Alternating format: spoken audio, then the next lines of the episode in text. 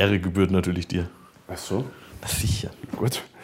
Liebe Friends, Follower, Freunde, Familie. grüßen uns Familie, liebe Familie. Wir begrüßen euch sehr herzlich und begrüße dich sehr herzlich, lieber Wielacker, zur 51. Folge von Kohlmarkt 4. Eine neue Ära hat begonnen nach Du dem hast großen gesagt, Jubiläum. die 50. findet heute nochmal statt, wegen Ja. der Probleme beim letzten Mal. Es, dafür muss man sich entschuldigen. Ja. Wir haben wirklich äh, wir haben unglaubliches Aufsehen gemacht, weil ich dachte, ich hätte mich gemutet. Sind dann zur Kontrolle zum Team nach hinten und dann war ich nicht gemutet, aber danach war ich gemutet. Ja, irgendwas, der, der, der Teufel ist momentan im technischen Detail. Erst war das mit dem Bildausschnitt, als wir versucht haben, die 20-Minuten-Sperre zu umgehen, danach der Ton. Ähm, offenbar möchte man rund um unser Jubiläum möchten Kräfte von außen verhindern, das dass könnte wir, schon sein, dass da wir Sabotageakte Sabotageakte. ja. Aber wir haben immer gesagt, wir senden weiter. Wir sind die Letzten, die noch senden werden am, am letzten Tag. Und ja, es, es hat bestimmt mit der Wienwahl zu tun. Präsidentschaftswahl USA. Da werden so hoch ähm, Influencer-Formate wie wir das sind, werden natürlich unter Beschuss genommen. Ist klar. Es tut uns leid, wir arbeiten daran, dass es besser wird, hoffentlich schon in dieser Folge. Ich schaue jetzt hin, runter zum Team und schaue hinten in, auf den Auf Audioaufnahmegeräten einfach, ob du da. Ja, es wäre wichtig, Eh dass du auch vielleicht selbst nochmal hinschaust, weil ganz offensichtlich kann man sich auf Steffi nicht immer verlassen. ja, Scherz beiseite, natürlich sind wir sehr froh, dass wir ein so tolles Team rund um uns haben, denn eine derartige Sendung, muss man auch sagen, wäre nicht möglich, wenn nicht viele, viele kleine Zahnrädchen auch im Hintergrund sich da mit engagieren, mitdrehen würden. Genau. Und du sagst es, technische Probleme hin oder her, die, den Mund werden wir uns nicht verbieten lassen. Wir werden auch Überhaupt weiterhin den mächtigen, wir werden sehr unbequem sein weiter, sehr unbequem werden wir sein. Ja. Und äh, damit es nicht allzu unbequem, zumindest für uns beide wird, würde ich vorschlagen, wir gehen vielleicht einmal zum wichtigsten Teil einer jeden Sendung zur Verkostung über. Ja, sehr gerne. Was hast du uns denn Schönes mitgebracht? Der- Ich, ich habe ihn gekauft, du wirst ihn vorstellen müssen. Ich habe ihn mir noch gar nicht genau angeschaut. Was ich allerdings jetzt schon sehe, ist, dass äh, meine Qualitätsbeurteilung in unserer Japan-Reihe, die wir ja gestartet haben, äh, jetzt an ihre Grenzen gerät, weil die Japaner offenbar dazu neigen, Schraubverschluss auf den Whisky Ja, drauf du hast das in der letzten Sendung schon so schön gesagt, das ist einfach ein Hochtechnologieland. Man merkt schon an den Verschlüssen. Äh, das, Das, aber vielleicht kannst wie liegt er in der Hand und wie, wie ließ er sich so drehen? Vielleicht Naja, ist das also ein, ein Also Qualitätsmerkmal. Plastik, Plastik-Schraubverschluss, nicht hart. Obwohl ansonsten eine schöne Flasche, muss man sagen. Also wir lassen uns nicht beirren von Verschluss, sondern werden gleich direkt zur Verkostung herschreiten. Also, Womit haben wir es denn hier zu tun? Ich habe mir das noch gar nicht angeschaut. So also es ist ein, wie du auch angekündigt hast, wirst du die Übergangszeit mit japanischem Whisky sozusagen vom Rum hinein Richtung äh, harte, torfige Whiskys äh, gestalten. Der zweite japanische Whisky, den wir vorstellen, ist ein Nikka. Nikka ist eine, eines der, ich glaube, die zweite oder dritte Destillerie, die es in Japan überhaupt gab. Also ein echter Traditionsbetrieb, heutzutage auch schon. Und hat seine, seinen Ursprung dort, wo ich es letztes Mal schon gesagt habe, wo die, die nördlicher, höher gelegen in Japan, dort wo halt Reisanbau, was halt sonst der klassische landwirtschaftliche Produkt ist, in Japan eben nicht möglich ist. Darum Gerste im Gegensatz zum äh, letzten Whisky, der ein, ein, ein Single Grain war, also mit verschiedenen Getreidesorten, haben wir damals eine sehr, eine sehr äh, Bourbon-lastige Note herausgeschmeckt, eben durch den garantiert beigemischten Mais. Verursacht haben wir hier jetzt einen Single Malt, also einen reinen Gerstenmalz-Whisky, der, ohne ihn jetzt äh, gekostet zu haben oder daran gerochen zu haben, vermutlich sehr stark äh, nach Scotch äh, schmecken wird. Den, den eigentlichen. Namen haben wir jetzt noch nicht gesagt, oder? Nur, also Single Malt Miyagi, Miyagikyo. Miyagikyo? Ich bin mit der Phonetik des Japanischen nicht ganz vertraut. Vielleicht kann uns einer der, der äh, zahlreichen Kommentar Kommentatoren in Lautschrift unten in die Kommentare das immer rein. Miyagikyo, wie man das ausspricht, ich weiß es nicht. Also jedenfalls von der Distillerie Nikka, das kann man noch relativ sicher aussprechen. Nika geht, geht noch ganz gut, ja? Ja, ist in der, im Norden die, ähm, eine, eine, die, die, nördlichste Insel relativ oben gelegen, diese Distillerie. Wie heißt die nördlichste Insel? Honkai, Honshu? Wurscht. Müssen wir mal einen Sinologen fragen. Ah, keiner Scherz, das sind die mit China. Aber wurscht. Ähm, jedenfalls, ähm, Ja, zum Wichtigsten. das Aroma, ich möchte fast sagen, gewaltig. Wirklich Orange? extrem intensives, angenehmes Whisky-Aroma, wenig alkohollastig, also deutlich besser als diese Rumsorten, die wir oft hatten, die mit Alkohol ja wirklich nicht geizten im Aroma. Haben wir hier einen ganz klaren Geruch von Zitrusfrüchten, das ist völlig richtig. Aber auch Gewürze, Ingwer. Ingwer. Ähm, durchaus, ja, Zitronen, durch exotische Früchte, sehr angenehmes, frisches Aroma im Geschmack dazu.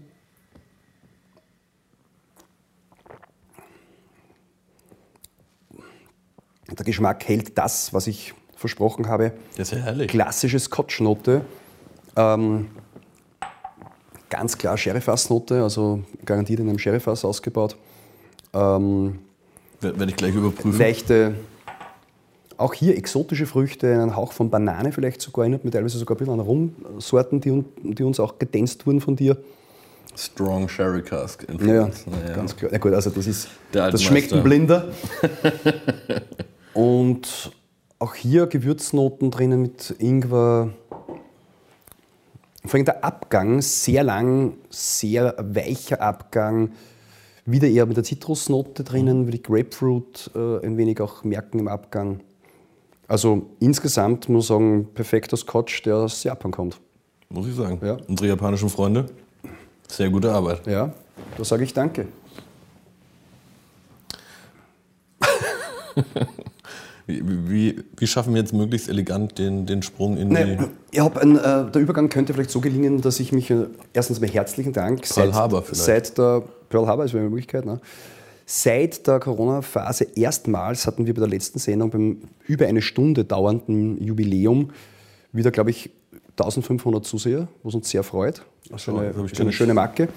Wenig Kommentare, das tut mir ein bisschen leid, zumal auch Kommentare dabei sind wie belanglos.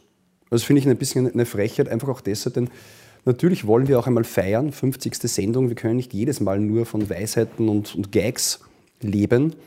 Es muss einmal Zeit für uns sein. Ne? Und wir nahmen, nahmen uns diese Zeit und das wurde nicht honoriert. Das finde ich ein bisschen traurig. Ja, was natürlich auch an dem schlechten Ton lag. Also ich muss sagen, ähm, da müssen wir selbstkritisch sein. Hm. Zuerst vor der eigenen Haustüre kehren, da ist, glaube ich, viel verloren gegangen. Das tue ich ungern. Und Ungern selbstkritisch. dieses leicht hedonistische, ja, das muss man uns zugestehen. Ne? Wir wollen unberechenbar bleiben, unbequem. Und ja, ich glaube, das ist uns mal wieder gelungen. Na gut, dann versuchen wir den, den Einstieg ins Politische vielleicht mit dem Thema unbequem. Relativ unbequem war es die, die, die Debatte der beiden amerikanischen Kandidaten rund um das Präsidentenamt zu, verfolgen zu müssen. Hast du es dir live angeschaut nicht. in der also, Nacht? Nein, das habe ich natürlich nicht. Also das ging jetzt zu weit, aber ich habe mir eine Zusammenfassung in, auf einem deutschen Sender angeschaut, die, glaube ich, fünf Minuten dauerte oder sechs Minuten. Völlig ausreichend, glaube ich, um das Bild äh, irgendwie aufzunehmen, das diese Debatte auch abgab. Also grundsätzlich, ich, lautet- ich fange der dein- Metaebene an. Ich habe recht. Der, der Populismus ist am Ende. Amerika ist ja immer ein Vorreiter bei allem, was natürlich Campaigning und alles, was es im politischen Spektrum gab, was du nicht als Politikwissenschaftler sicher bestätigen kannst. Und darum ist es auch jetzt ein Vorreiter dessen, was ich immer schon sage, der Populismus geht die letzten Schritte. Wir sollten jetzt auch aus Europa schon hinschauen, wie es enden wird. So wird Politik enden, wenn wir nicht endlich uns wieder rückbesinnen auf Sachargumente, Diskussionskultur, Debattenkultur und echte inhaltliche Auseinandersetzung. Es war ein Desaster. Ne? Kann ich nicht anders zusammenfassen. Für beide Seiten, für den Wähler, für die Politikkultur insgesamt. Ja, ich glaube, am wenigsten überraschend war tatsächlich der Auftritt von, von Donald Trump. Ich glaube, es war klar, dass, dass er das sehr offensiv, sehr konfrontativ anlegen wird, einfach weil das ist seine Art und das, äh, ähm, das erwartet, warten auch seine Wähler von ihm. Er war phasenweise, so wie ich es gesehen habe, ein bisschen, also over the top, wenn wir jetzt, ich verfalle gleich so ins Englische dann natürlich. Ähm, Wie wir im PR-Englisch gerne sagen. Genau. Ähm, und was für mich bemerkens, bemerkenswert war, war, sag ich mal, dass der Moderator eigentlich binnen der ersten zehn Minuten die Kontrolle verloren hat über dieses Gespräch und dann auf, auf sehr viele Einwürfe, äh, die aufgenommen hat, versucht irgendwie zu verweben und es war äh, und da eigentlich untergegangen ist, mehr oder weniger. Was mich noch deutlich mehr überrascht hat, ist, dass Joe Biden quasi sich darauf eingelassen hat. Er ist ja auch sozusagen nicht auf einer, auf einer sachlichen Ebene geblieben, hat gesagt, so und so stelle ich mir Politik vor, so und so stelle ich mir, stelle ich mir Amerika vor, sollte ich Präsident werden, sondern er hat halt versucht, in diesen Infight zu gehen, irgendwie mit, mit Trump. Wahrscheinlich, weil ihm seine Berater vorher gesagt haben, du, du hast so dieses Sleepy Joe-Image und genauso das ist es halt. Äh, er ist halt einfach fad, er, er, wirkt, er wirkt alt ähm, und die werden ihm gesagt haben, du ein bisschen, bisschen angriffig und, und, und zeigen, dass du der Herausforderer bist. Was irgendwie völlig schief gegangen ist, weil irgendwie es war wenig authentisch. Ähm, und die Phasen, wo er dann sich so direkt in die Kamera gewandt hat ans Publikum, waren wahrscheinlich noch seine stärksten, aber die waren auch wieder unendlich langweilig einfach. Ja.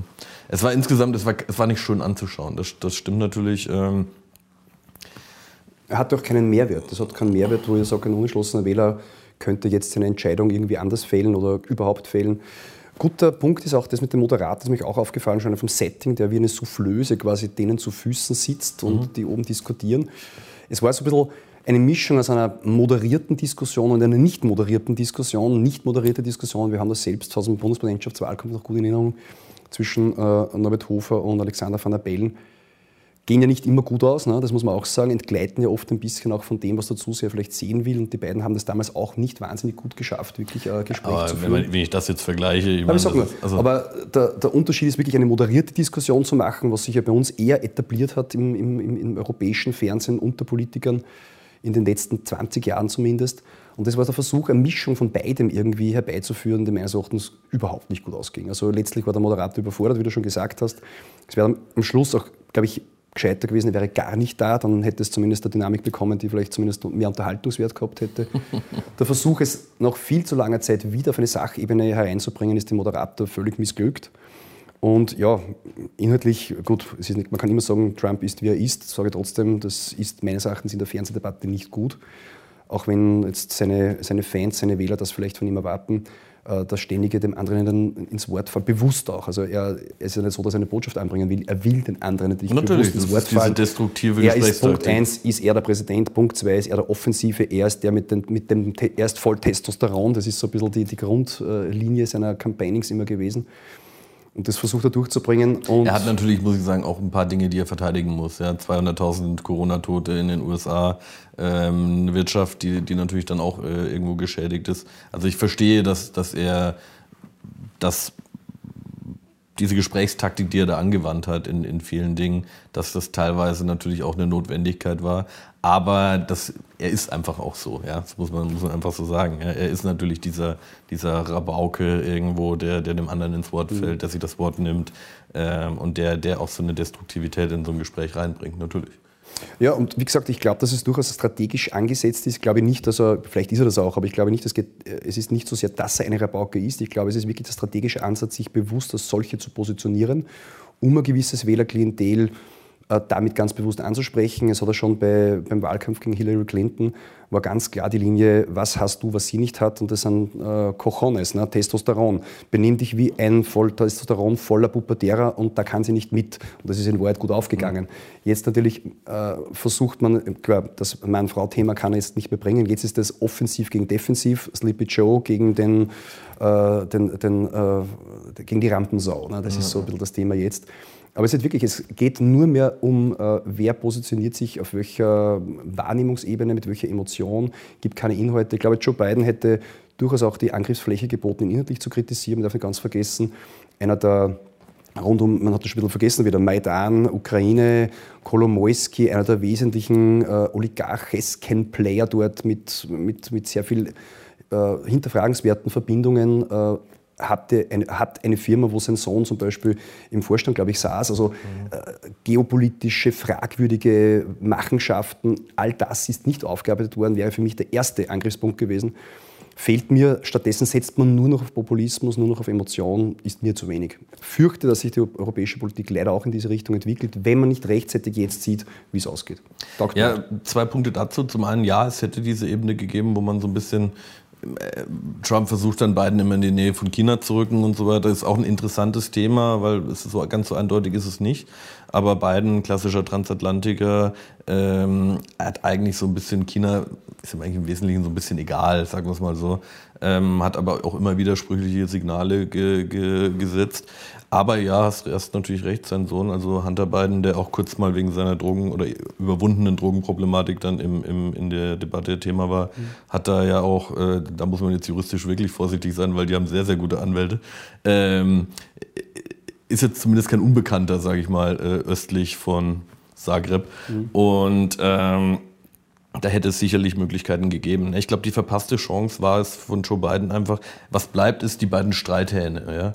Und das muss man erstmal schaffen, dass man sozusagen mit Trump dann irgendwie auf einer Ebene auch wahrgenommen wird. Das heißt, ich glaube, hätte er sich ein bisschen ruhiger, ein bisschen mehr presidential positioniert, hätte er da vielleicht viele unentschiedene äh, Wähler auch abholen können. Das ist ja immer das Interessante. Das Interessante ist ja nicht, wen CNN auf der einen Seite und Fox News auf der anderen Seite zum Gewinner dieser Debatte erklärt, sondern da gibt es dann ähm, auch so, so Fokusgruppen mit, mit den undecided voters. Und da haben viele gesagt, naja, so richtig was gebracht hat es ihnen nicht, weil gut, Trump kennen sie, sie haben vier Jahre Trump erlebt, sie wissen, was passiert, wenn sie für ihn wählen, also neutral, wenn sie ihn wählen.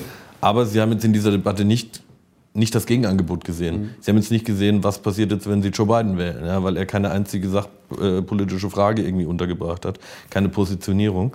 Ähm, bleibt generell natürlich die Frage, welchen Einfluss haben diese Debatten. Ich, ich, hatte im Vorfeld gesagt, das könnte da wirklich den Unterschied machen, wenn auf der einen Seite Trump und auf der anderen Seite eben so ein bisschen Sleepy Joe. Aber ja, diese Debatte, diese Debatte fest, nicht. Die es, es kommen noch zwei, schauen, schauen wir uns das mhm. mal an. Und ähm, für die nächste soll es dann Regeln geben, dass das verhindert, dass das wieder so ins Chaos abdriftet. Mhm. Bin ich mal sehr gespannt. Der Moderator hat sich auch sehr zerknirscht gezeigt dann heute, heute Morgen über den Verlauf dieses Gesprächs. Ja, aber, achso genau, und der zweite Punkt, den ich ansprechen wollte, was so ein bisschen für, für Europa oder auch für Deutschland was ich dann auf Twitter und, und insgesamt gehört habe als Reaktion, ähm, dass man in die USA schaut, diese Debatte sieht und dann wieder froh ist, Mensch, zum Glück haben wir die Merkel, ja, und zum Glück haben wir, haben wir eine Regierung, die irgendwo so im, im, im Mittelmaß dahin wabert und, und bloß nicht zu so schnell in irgendeine Richtung. Man ist dann froh über die Mittelmäßigkeit und die eigene nichtssagende Performance, weil sind wir mal froh, dass es nicht so schlimm ist wie da ja, drüben. Das, ja, das frustriert mich dann wieder ein bisschen. Das ist eine Fehlinterpretation, weil äh, sowohl diese Debatte war nichtssagend, als auch das, wie in Europa in manchen Ländern Politik gemacht wird, ist nichtssagend. In der Nichts, im, Im Nichtsagen sind wir beide äh, gleich stark, sage ich es einmal. Ist einfach die Performance und das Aufarbeiten dieses Nichtsagens, vielleicht da und dort äh, diesseits und jenseits des Atlantiks etwas anders. Und ich glaube auch, dass unser Nichtsagen genauso enden wird. Wir verrennen uns politisch nach wie vor in populistischen Elementen. Es ist für mich ein klassisches Beispiel die Türkise Partei, die sich wirklich aus einer alten Dame herausentwickelt hat, die, also die ÖVP, die halt einfach ja, schwache Leistungen in der Wahl gezeigt hat, weil sie einfach das Angebot für die Wähler nicht hatte und nicht inhaltlich nachgebessert hat, sondern ausschließlich im Auftritt nachgebessert hat, ausschließlich äh, nachgebessert hat im Bereich Abfragen von, was wollen die Leute hören, welche Parteien sind mit welchen Themen äh, kommen sie gut an und was davon können wir kopieren und übernehmen. Das ist keine Politik. Eine Politik muss sich aus Weltbildern naja, orientieren. Das ist schon auch ein Professionalisierungsschritt. Äh, ja. ich, ich, ich, verachte Professionalisierung in diesem Aspekt. Das ist einfach nicht das, was ich glaube, was die Bürger brauchen, was die Demokratien brauchen. Ich glaube, es muss fundamentale Weltbilder geben, die in der sachlichen Debatte aufeinandertreffen und halt dann einfach einerseits in Kompromissform, wie Politik immer funktioniert, andererseits natürlich auch durch Überzeug Überzeugungsform, wie Parlamentarismus auch funktionieren sollte, äh, einen Weg findet. Das ist einfach mein Ideal und das ist nicht nur das Ideal, das ich habe, das ist kein, kein Träumen, sondern das ist letztlich das, was die Politik aus dem ja, herausführen wird, was jetzt einfach den Stillstand. Ich weiß, ausmacht. du siehst das manchmal ein bisschen anders, aber dieses Fundament hat ja die türkise Partie da rund um Kurz schon. Also das sind ja alles irgendwelche erzkatholischen Opus Dei-Leute, äh, die ja schon ein Weltbild, ein sehr konservatives äh, haben, das aber natürlich einbetten in eine sehr moderne und sehr umfragengesteuerte PR-Struktur. Das ist ja schon, das ist ja nicht nur, dass die sozusagen äh, völlig beliebig äh, hin glaub, und her. Ich glaube, dieses, äh, ich weiß schon, du hast schon recht, da gibt es Leute, die tatsächlich sehr eng verhaftet sind mit der katholischen Kirche und auch mit, mit, mit sektenähnlichen Strukturen der katholischen Kirche. Und ich glaube, dass auch das nicht wirklich ehrlich gewachsen ist. Das ist eher ein Komplexbewältigungsmodus Einzelner als ein wirklicher Glaube. Und das reicht mir auch nicht. Zudem glaube ich halt auch, dass eine Religion oder religiöse Affinitäten nicht reichen, um darüber hinwegzutäuschen, dass man eigentlich keine politische Idee hat. Und das werfe ich dieser türkisen Partei schon vor, was die ÖVP nicht so stark hatte. Jetzt ist es vielleicht ausgeprägter. Grundsätzlich war es immer da, jetzt ist es ausgeprägt, es geht um Machterwerb, Machterhalt und nicht um Gestaltungswille. Das ist es nicht. Es gibt einfach in dieser Partei keine echte Ideologie. Und das ist ein Mangel in dieser Partei. Das macht sie natürlich auch wählbar für viele, vor allem auch deshalb, weil äh, das halt einfach auch keine Hürde bringt, wo man sich selbst auseinandersetzen muss mit dem Weltbild einer Partei, von der man vertreten werden will oder eben auch nicht. Das ist eine, eben keine Zentrumspartei mehr, sondern eine echte Massenpartei, die halt aufgrund ihrer, ja, ich sage das böse Wort, Beliebigkeit wählbar ist und nicht aufgrund ihrer Ideen. Ja, die, diese, diese, für mich ist dieses Stichwort Beliebigkeit eigentlich eher etwas, was ich halt auch mit, der, mit deutschen Verhältnissen, mit bundesdeutschen Verhältnissen dann wieder assoziiere, ähm, wo natürlich Merkel seit 2005 dann sukzessive diese Partei hingeführt hat. Ja. Sei es bei, weiß nicht, ähm, Energiewende, Militär, also, also Aussetzung der Wehrpflicht, ähm, Migration ähm, und so weiter und so fort, gab es einige Themen. Ähm, wo ich so ein bisschen die Befürchtung habe, dass das eigentlich eher in Deutschland abgebildet ist, als von dieser, von dieser, von dieser Kurz-ÖVP. Also ich bin eigentlich eher so ein bisschen der Meinung, dass dieses System, wie wir es hier hatten, vorher Mitterlehner und, und, ähm, und wie, hilf mir, wie hieß der andere? Ähm, den S. Böhmer. Äh, Feimann, Dankeschön. Ähm, Kern war es dann schon. Was, was Kern dann schon? Kern, ja. Feimann war bis 2016, gell? Ja. Und dann, ah ja, genau, stimmt, Verzeihung. Ähm, aber sag mal, meinetwegen gehen wir nochmal ein paar Jahre Mhm. äh, vorher zurück, ist ja wurscht, und, unter die Feimann-Ära, ähm, wo, wo sozusagen dieser, dieser Stillstand und dieses, diese Behäbigkeit da war, wie wir es ja auch in den großen Koalitionen jetzt in Deutschland nach Mhm. wie vor haben. Ja? Und dann war es schon ein Stück weit so, dass Kurz das ja ein bisschen aufgebrochen hat, dieses System. Ja? Also dem muss Und ich zum Teil widersprechen, zumindest muss ich es ergänzen. Ich glaube nicht, dass man das, äh, diesen Aufbruch, äh, das Aufbrechen der Strukturen kann man nicht kurz... Ganz kurz, bevor du das Ja, jetzt sagst, kurz, ich nein. muss diese, diese amerikanische Komponente noch rein. Und das ist genau das, wo ich mir denke, dass die Leute dann eben sagen bei Merkel, oh, zum Glück haben wir die, Politik der kleinen Schritte, Politik der ruhigen Hand, wählen wir sie lieber, bevor irgendwie jemand dann an die Macht kommt, der, der zu irgendwie, weiß ich nicht, Jetzt muss ich zwei zu, Sachen zu zugleich rangeht. beantworten. Also erstens, Politik der kleinen Schritte sehe ich nicht. Ich sehe die Politik gar keiner Schritte. Geopolitisch, äh, auch wirtschaftspolitisch gibt es einfach in Europa momentan keine Ideen. Es ist der Politik der gar keinen Schritte.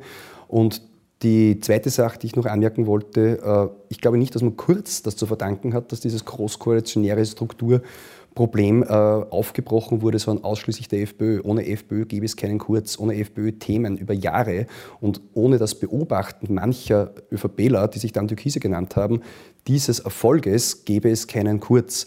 Also das ist auch der Unterschied zu Deutschland. Deutschland hat eine solche traditionsbehaftete, starke und über gewisse Zeit lang sehr stark wachsende rechte Partei nie, äh, die das auch salonfähig war, muss man sagen. Ja gut, es gab schon die FDP als, als längst dienende Regierungspartei, Die- natürlich, auch, äh, aber- die auch schon mal ein bisschen prononciert rechts, äh, rechtere Dinge aber- hatte. Aber es gab dieses dritte Lager nie. So ist es. Diese, ich glaube, das, der dritte, das dritte fehlt Lager halt, ist sicher ein Begriff dafür, der stimmig ist. Fakt ist, dass die FDP politisch immer anders positioniert war. Gut, Möllemann hat einmal versucht, eine gewisse rechte Tendenz hineinzubringen, aber ansonsten habe ich äh, dieses konservativ-rechte, was die, die, die FPÖ ja durchaus neben ihrem liberalen Ursprung immer auch gepflegt hat, das hat die FP, FDP niemals so wirklich gut abgebildet und sie war einfach auch niemals in diesen Wachstumspotenzialen drinnen, die FPÖ hatte. Und aus dem Grund glaube ich tatsächlich, dass die FPÖ vieles zu verantworten hat. Das kann man jetzt bewerten, wie man will, negativ, positiv. Aber jedenfalls Fakt ist, sie hat es zu verantworten, dass sich Politik so verändert hat, wie sie heute von Sebastian Kurz gemacht werden kann, mit einer großen Zustimmung. Also das ist sicher ein Verdienst der, der, der Freiheitlichen Partei. Das muss man einfach lassen. Das wird auch nicht wegzudiskutieren sein. Okay.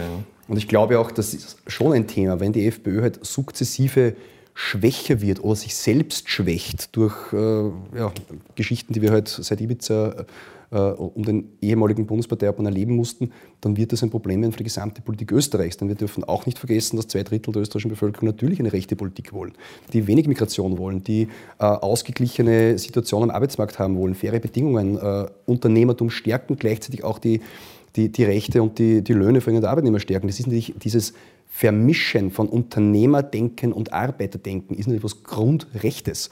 Dieses, das, das, das völkische Denken auf gut Deutsch im, Wort, im wahrsten Sinne des Wortes, dass es jeder gut haben soll, faire, äh, faire Bedingungen haben soll, solange der halt auch legal hier lebt und halt idealerweise einer von uns ist. Das ist halt einmal der Grundsatz einer, einer rechten Politik. Ja. Ja, interessant finde ich da jetzt, äh, können wir vielleicht die Brücke zur Wienwahl nochmal schlagen. Äh, Blümel ist jetzt, äh, hat, hat ja jetzt doch wieder auch versucht, sozusagen der FPÖ-Slogans und so weiter auch zu kopieren in diese Richtung. Und hat jetzt erstmals, glaube ich, er ist der Erste, der es wirklich so ausgedrückt hat, die ÖVP als Mitte-Rechtspartei mit Anstand ähm, bezeichnet. Bisher haben sie, ja immer mehr so Mitte, Anstand und so. Das ist dieses wirklich Rechte, ähm, hat, man, hat man ja in der ÖVP bisher so ein bisschen gemieden zumindest. Aber das funktioniert in Wien nicht. Ähm, das wird nicht so funktionieren, wie er sich das, wie er sich das vorstellt. Schon der zweite Re Rechtswahlkampf, den sie versuchen. Und ich glaube, das, das ist äh, in dieser Sondersituation Wien wird er sich damit keinen Gefallen tun. Nein, ich, mein, ich glaube, die ÖVP hat ganz klar eben erkannt auch, dass ein, ein, eine Mehrheit der Bevölkerung auf der rechten Seite der politischen Mitte sich selbst wahrscheinlich verortet und dass die FPÖ nach wie vor natürlich die Hauptkornkammer dessen ist, was man an Reserven noch wo abholen Absolut. kann. Aber Wien ist anders da. Wien ist da anders. Das funktioniert im Bund. Ich glaube, in Wien funktioniert das nicht. Ja, Weil die das mag sein. Es ist ja auch, mittlerweile gibt es ja auch äh, Umfragen, die darauf hindeuten, dass der Blümel überschätzt wird bis jetzt. Ne? Ja, ist, das, das, das dritte Lager, sage ich jetzt mal, in Wien, das sich jetzt schon halbieren wird, ja, aber davon werden ganz viele zu Nichtwählern gehen. Ein paar werden zur SPÖ zurückgehen, weil sie dieses Plakat, ähm, wenn es zu bunt wird, muss man Farbe bekennen von der SPÖ, wahrscheinlich falsch interpretieren. Mhm. Ähm, und ich glaube nicht, dass da der Riesenwählerstrom zur ÖVP geht, eins zu eins. Nicht in Wien. Na, ich glaube auch, dass, diese, dass dieser große Austausch zwischen FPÖ-Wählern hin zur ÖVP jetzt irgendwann einmal vorbei ist. Ich glaube, dass es eher wieder darum auch geht und die FPÖ macht es zum Teil auch richtig, dass sie erkennt, dass gerade in, diesem bürgerlichen, äh, in dieser bürgerlichen Schnittmenge zwischen FPÖ und ÖVP ein großes äh, Reservoir an zukünftigen Wählern und zwar Stamm, zukünftigen Stammwählern liegen kann. Und man versucht es ja so ein bisschen in die Richtung auch zu positionieren.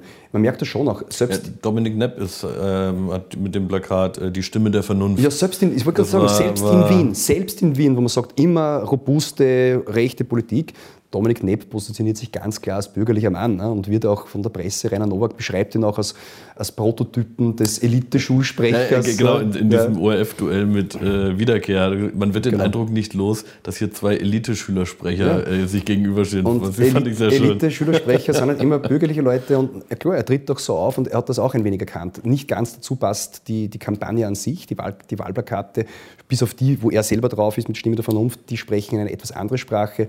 Man versucht hier offenbar bisschen zu diversifizieren. Es ist so ein bisschen so Zweigleisigkeit. Ja, genau, das ist äh, sichtbar und ja, also wie gesagt, kann durchaus sein, dass er das Ruder noch rumrettet und kein, kein völliges Desaster einfährt, mit dem natürlich von Anfang an zu rechnen war. Aber grundsätzlich, glaube ich, ist das ein bisschen die Auseinandersetzung, die äh, die Zukunft der Politik in Österreich ausmacht. Es wird ein Match FPÖ gegen ÖVP werden. Das ist die große Frage, wo liegt mehr Vertrauen in die Vernunftsthemen, Vernunft meine ich mit rechten Themen, mit äh, Migration mit Militärstärken. Weil du auch sagst, das Militär ab, äh, abbauen oder abrüsten, was in Deutschland passiert und, und die Merkel das macht.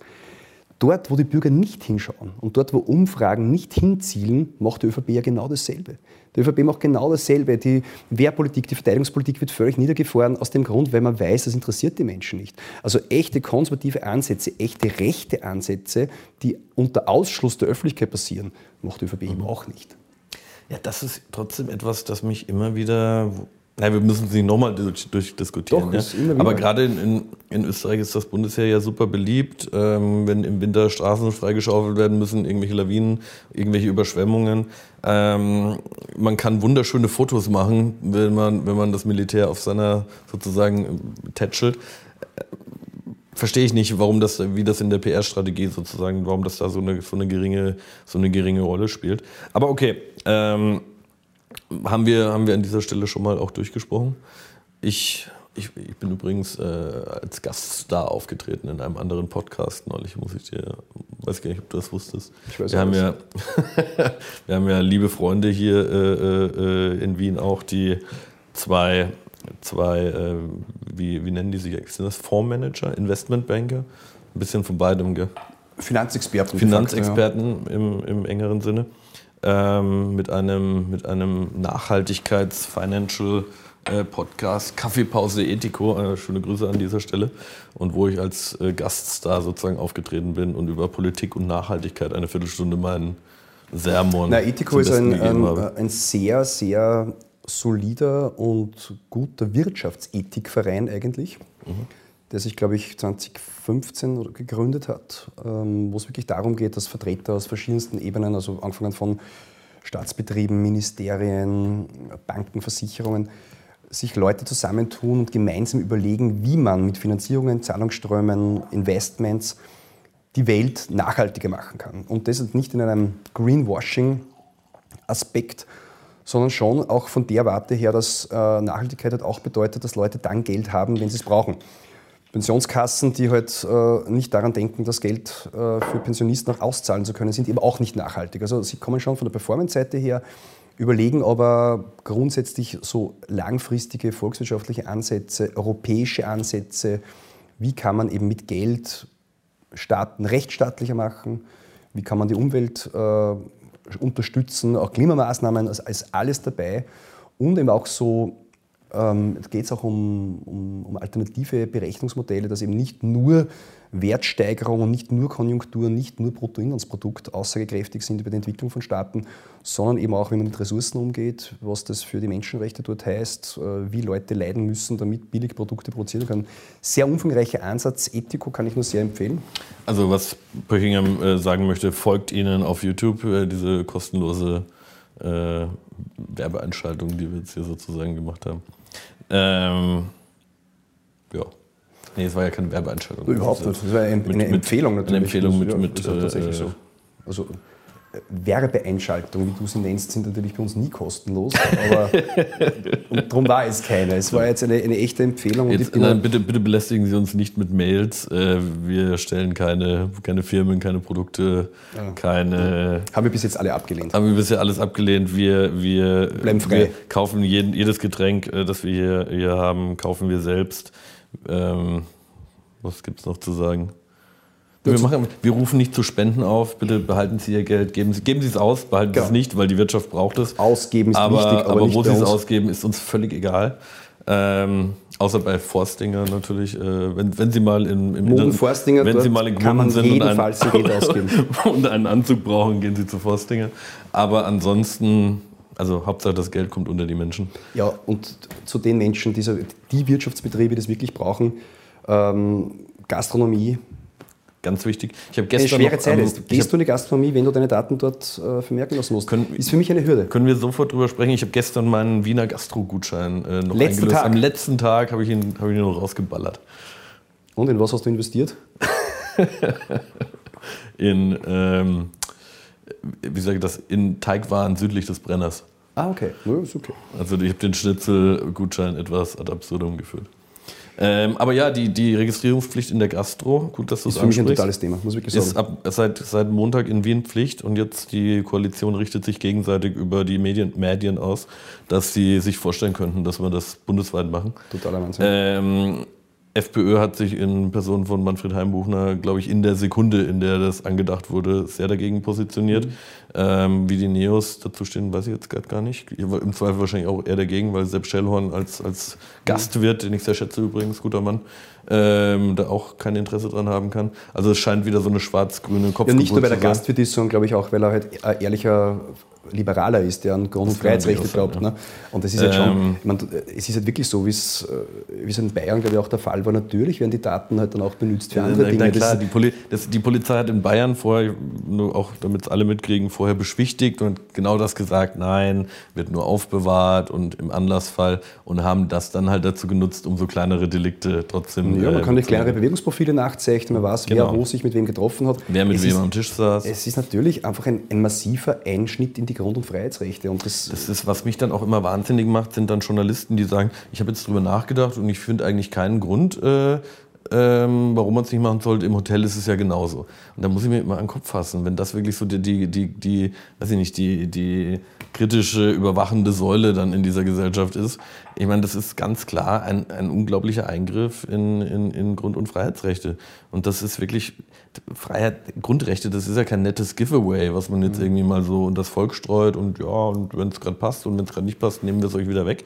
Ähm, sondern das ist ja keine Lappalie. Ja? Ich meine, Datenschutz ist wirklich eine wichtige Geschichte. Vor allem ist es, wie soll ich sagen, Grundrechte ist nichts, was einfach, was einfach da ist und was man dann konsumieren kann, wenn man gerade lustig ist. Grundrechte existieren nur dann, wenn die Bürger auch darauf drängen, dass sie eingehalten werden und diese auch einmahnen. Ja. Und das sukzessive Nicht-Ernstnehmen von Grund- und Freiheitsrechten, wir verlernen ja auch überhaupt, was unsere Grundrechte sind, auf der, unsere Bürgerrechte sind. Das ist eine echte Gefahr für den Rechtsstaat und für die Demokratie. Es hat jetzt unlängst auf der juridischen Absolut. Fakultät und der Einbindung des österreichischen Rechtsanwaltskammertages aus diesem Grund auch eine Veranstaltung gegeben, wo es darum geht, äh, über die Universität eine, eine Werbungsmaßnahmen zu machen für Grund- und Freiheitsrechte, damit die Bürgerinnen und Bürger endlich wieder mal wissen, was man darf sozusagen. Ne? Also wir sind an einem Punkt der Gesellschaft angekommen, wo man längst nicht mehr äh, billig in den Kauf nehmen kann, dass etwas eh nicht so schlimm ist, was jetzt momentan punktuell quasi abgebaut wird, sondern man wirklich auf die Barrikaden, gerade als Journalist oder als äh, Influencer, wie wir halt welche sind, auf die Barrikaden steigen muss und sagen muss, halt Gewalt. das ist, geht zu weit. Ja. Und es ist, die alten Geschichten, wenn nichts zu verbergen hat und nichts zu verstecken, das ist einfach, äh, das ist, dümmer geht's nicht. Ne? Das ist einfach ja, etwas, absolut. was nicht zu akzeptieren ist. Da sage ich nein. Gut, und ich sage auch, ich gehe wirklich, ich habe mir das fest vorgenommen, in kein Gasthaus, wo ich meine Daten angeben muss. Ich mache das nicht. Ich bin da nicht dabei, dann bleibe ich zu Hause.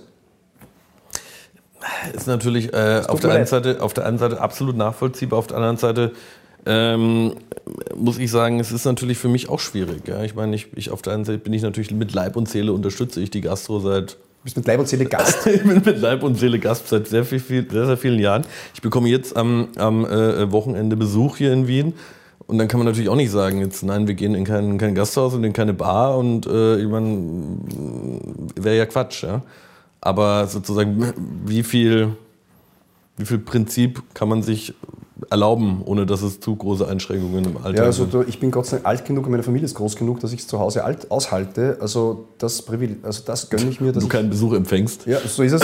Nein, also das, das gönne ich mir. Ich werde, und das, das steht fest, ich werde keine, keine Gastronomie aufsuchen, solange ich dort meine Daten abgeben muss. Lustig ist ja auch, wenn man dort falsche Angaben macht, wird der Wirt bestraft. Das ist genau das, ja. Wird das dann überprüft? Kommt dann die Polizei an meinen ja, Tisch? wenn man drauf steht Mickey Mouse, dann werden die wissen, der hat sich da quasi... Ja, aber wenn da jetzt steht Fritz Müller, es gibt ja keine Ausweispflicht in Österreich. Ja, theoretisch kann die Polizei kommen, kontrollieren und nachfragen, ob er es gemacht hat. War, nicht, es müsste auch gemacht werden, die Datenabgabe, bevor er überhaupt, glaube ich, die Konsumation aufnimmt. Das heißt, erst bei der Rechnung das Geben ist zu spät. Die Polizei könnte natürlich jederzeit das auch kontrollieren. Es gibt auch einen Strafensatz in Wien dafür, das ist, glaube ich, 1400 Euro, wenn der Wirt eine Falschangabe akzeptiert. Das ist ein, Desaster. Ich muss allerdings sagen, die, die, die Bars und Kneipen, die ich frequentiere, da ist so viel Rauch drin, da sieht die Polizei gar nicht, wer da eigentlich sitzt in den Tischen. Also, ich da, also zu dem Zeitpunkt, wo man diese Bars besucht, kann ohnehin keiner mehr schreiben. Also, na, das nicht, aber da wird so viel gequarzt. Also nach wie vor, dass das eigentlich egal ist. Da das ist, ist da, ist das, da ist das mit dem Zettel das kleinste Problem. Sehr wenn, gut, die, wenn ja. da mal die Polizei reinschaut. Ist man beschäftigt mit dem Rauchverbot und in der Zeit nutzt du und gehst dann. Ja, aber es wirklich ist etwas, was meines Erachtens nicht zu Ende gedacht ist. Gut gemeint, mag sein, dass äh, das Contact Tracing ist halt etwas, was ganz offensichtlich momentan der Gesundheitspolitik sehr wichtig ist. Ich halte es erstens für nicht zweckmäßig, zweitens für einfach der falsche Weg. Man kann nicht, es ist ein falsches Abwägen des Staates. Wir haben aufgehört, das muss ich ganz kurz zu Ende definieren, wir haben aufgehört, Dinge abzuwägen, politisch.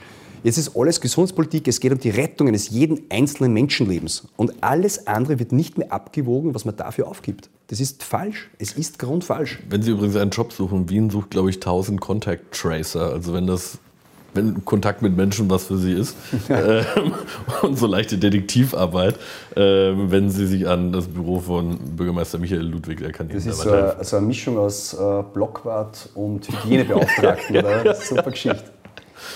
Mhm. Ja, du, äh, Pöchinger, es, es war mir eine Freude. Ich glaube, wir haben wir haben, das sehr viel durchbesprochen. Also ich, ich, hoffe, dass dieses Mal nicht wieder belanglos in der Kommentarspalte ja, das auftaucht. Hat, das also, hat ihn sehr getroffen. Ja, ist wirklich, weil ich auch nicht verstehe, warum, man auch uns nicht mal einen Moment des Feierns zubilligt. Einen Moment des äh, auf uns Besinnens. Wir haben wirklich jetzt 49 Folgen lang nur an die Menschen da draußen gedacht. Eine einzige, die 50. Folge, haben wir uns mit uns selbst und unserem Format und unserer Firma beschäftigt. Und dann lese ich belanglos. Das ist doch eine Frechheit. Gräme dich nicht. Okay. Zum Wohl. Servus. Viert euch.